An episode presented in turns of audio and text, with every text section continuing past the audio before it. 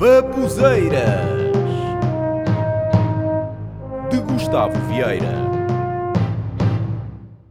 Há palavras que me irritam. Não é pelo significado, porque algumas até são bem positivas, mas irritam-me.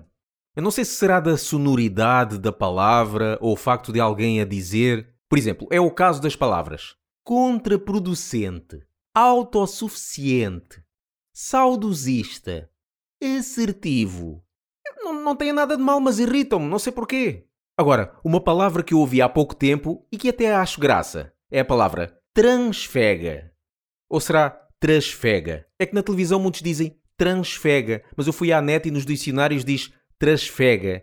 E isso quer dizer transferir de um recipiente para outro. Ou seja, é transferir e não transferir. Por isso eu não percebo porque é que não é transfega, mas sim trasfega. Olha, já me irritei com essa palavra também. Pronto.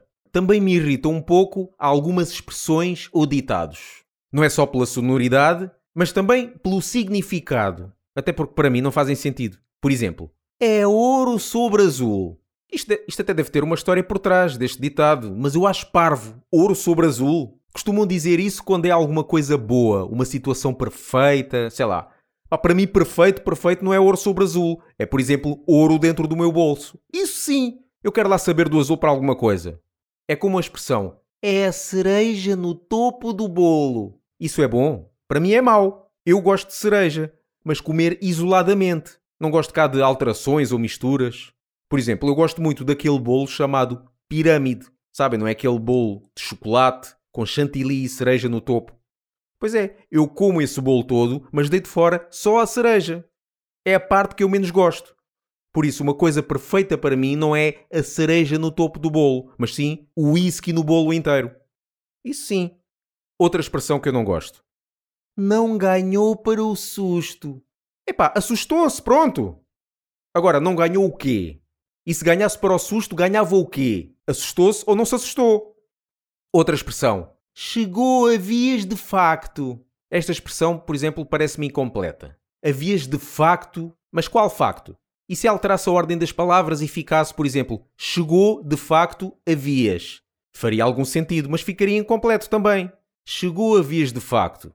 Qual que Fez porcaria, pronto. Outras expressões que para mim não fazem sentido nenhum. Por exemplo, não há duas sem três. Está mal. Devia ser não há três sem duas. É porque se tu tiveres duas, não tens três. Porque tinhas de ter mais uma que não tens. Agora, se tens três, obrigatoriamente tens duas. E até uma. Estás a perceber? Não? Pois, olha, eu também não. Outra expressão. Não há bela sem senão. Mas o que é isto?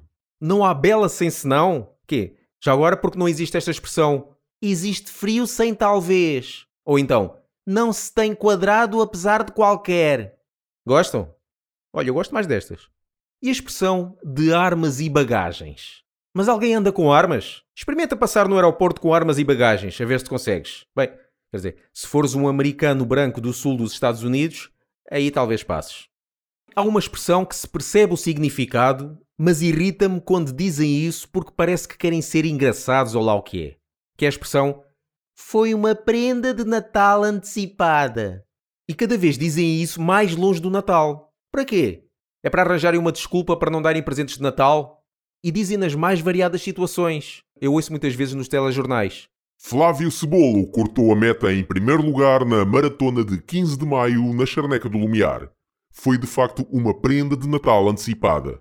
Epá, foi em maio. Natal? É já para ele não receber nada? Então, Flávio, tudo bem? O que é que recebeste no Natal? Nada. Zero. Ninguém me deu nada. Nada? Não é bem assim. Sei que recebeste pelo menos uma taça na maratona de 15 de maio na Charneca do Lumiar. Já é bem bom. As próximas expressões eu ouço-as muitas vezes ditas por políticos para dizer que algo está a ser feito, mas na verdade não está nada. Só que para sossegar o jornalista e o povo, eles dizem coisas como: Estão acionados todos os mecanismos. Ou então: Estão reunidos todos os ingredientes necessários. Quais mecanismos? Quais ingredientes? Estás a trabalhar em mecânica? Em culinária? Nem sabes o que é que estás a falar. Epá, diz antes. Olha, não sei o que é que vai ser feito. Pronto, diz logo a verdade. E há também expressões que exageram a situação. Uma eu ouço muito nas reclamações, que é E qual não é o meu espanto Diziam isso muitas vezes quando eu trabalhava num jornal de anúncios a reclamar. O pessoal telefonava e dizia: Olha, eu telefonei para colocar um anúncio. Comprei o jornal e qual não é o meu espanto quando não vi o anúncio publicado? A sério que te espantaste? O quê? Abriste o jornal e fizeste. E depois dizia isso em situações básicas. Disseram na televisão que ia estar céu limpo. Saio eu à rua, olho para o céu e qual não é o meu espanto quando vejo uma nuvem? Assim não pode ser. E estas que são muito ditas pela comunicação social sobre algo que de repente circula muito na internet. Expressões como Fez furor na internet. Incendiou as redes sociais. Ei, fogo, desastre, catástrofe, computadores a voar, a explodir. É o fim do mundo, pá, é o fim do mundo. Bom, já chega de irritações. Se eu continuo a falar sobre isto, ainda chega a vias de facto. É que com estas expressões ficam reunidos todos os ingredientes necessários para acionar todos os mecanismos para haver desastre e assim incendiar as redes sociais e fazer furor na internet. Se bem que com isto eu poderia ganhar milhões de audições no podcast, o que seria ouro sobre azul, ou, nesta altura do ano, uma prenda de Natal antecipada. Mas depois ainda acordo de manhã e qual não será o meu espanto quando irá aparecer milhões de comentários ofensivos. E depois eu não ganho para o susto.